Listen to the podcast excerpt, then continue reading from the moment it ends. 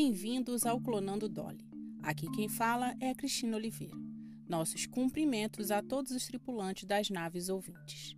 Espero que estejam sentados confortavelmente, pois vamos continuar nossa viagem pela história da genética. Hoje falaremos sobre moscas e evolução. Vamos lá? No episódio anterior, fomos levados até a República Tcheca e cultivamos ervilhas com Mendel Acompanhamos o suíço Mitcher na sua jornada de pesquisa com pus e sêmen para a descoberta da composição do material genético. Seguindo a aventura, chegamos até Inglaterra, no mesmo século, 1831, quando um jovem cientista decidiu embarcar em uma viagem pelo mundo. Os frutos dessa viagem causaram um rebuliço na comunidade acadêmica da época e da sociedade de modo geral. Esse pesquisador foi Charles Darwin. Quando ouvimos esse nome, já temos uma imagem em mente: a famosa figura da evolução do homem pelo macaco. Mas o que é a evolução? Apresento a vocês Thomas Hunt Morgan, um professor de zoologia da Universidade de Colômbia. Esse cientista começou a se interessar por hereditariedade em 1900, depois de uma visita a um botânico na Holanda chamado Hugo de Vries. Ele era muito conhecido por ter redescoberto Mendel naquele ano. Todo o contexto de Morgan de Vries começa com um conflito entre Darwin e Mendel acerca de como surgem as mutações. Vries era mendelista e, ao mesmo tempo, queria explicar o que Darwin não explicou sobre o surgimento das características, por isso, a teoria da mutação. O que moveu Morgan também foi um contexto em que se discutia onde estavam os genes, nos cromossomos ou em outra estrutura do DNA, e seus experimentos comprovaram a teoria cromossômica da herança. Vries tinha desenvolvido a teoria das mutações. Essa teoria dizia que as espécies passavam por mudanças raras e muito profundas, sendo responsáveis pela geração de prole muito diferente com características marcantes. Suas conclusões se basearam na observação das flores do gênero Primula. Uma de suas deduções foi que, como as prímulas mais velhas não se reproduzem com as novas, acontece um salto geracional que gerou outra espécie. Como vocês verão, esse tipo de salto evolutivo era rejeitado por Darwin. Depois dessa inspiração, Morgan concentrou seus estudos na universidade para a área de mutações. Seu objetivo era estudar períodos dela, quanto tempo demorava para ocorrer um salto evolutivo provocado por uma modificação. E ele tentou seus experimentos primeiramente nos camundongos e porquinhos da Índia, mas a reprodução era muito lenta e ele precisava estudar muitas gerações. Procurando uma tentativa melhor, ele escolheu a Drossófila, também chamada de mosca das frutas. Como nós falamos sobre as vantagens das ervilhas de Mendel, aqui falaremos das vantagens das moscas de Morgan. Elas se reproduzem rápido, uma geração a cada 12 dias.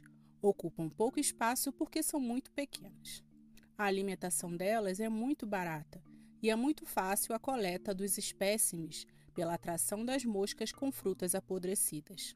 Logo, o pequeno laboratório estava abarrotado de garrafas de vidro cheias de drosófilas. Para a infelicidade do nosso cientista, as moscas observadas durante meses não geraram nenhuma prole diferenciada, mesmo quando ele expunha os genitais das moscas a todo tipo de substância química. Porém, esta realidade estava prestes a mudar. Durante esse período, Morgan acolheu dois assistentes em seu laboratório. O primeiro foi o jovem daltônico chamado Sturtevant, o segundo chamado Bridges. Começou como contratado para organizar o laboratório, mas se mostrou útil na identificação das moscas dentro dos vidros.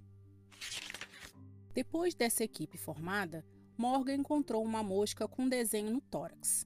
Não era uma mutação profunda como esperava, mas era alguma coisa. Tempos depois, ele encontrou duas moscas com axilas peludas.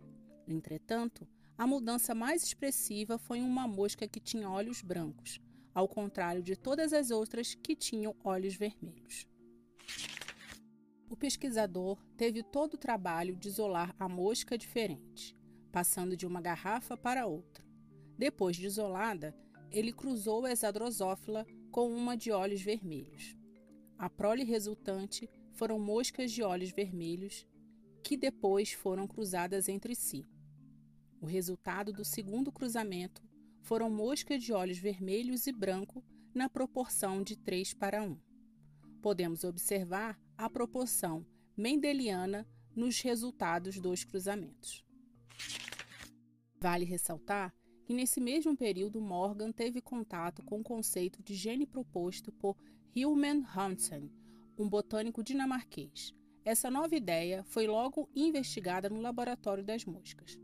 Onde estavam os genes? Nos cromossomos? Como os quatro cromossomos das moscas eram responsáveis por todas as características delas. Já era conhecido sobre as drosófilas que os machos possuem somente um cromossoma X e as fêmeas possuem dois cromossomos. Morgan observou que o gene dos olhos brancos estava relacionado ao cromossomo e somente os machos tinham essa características.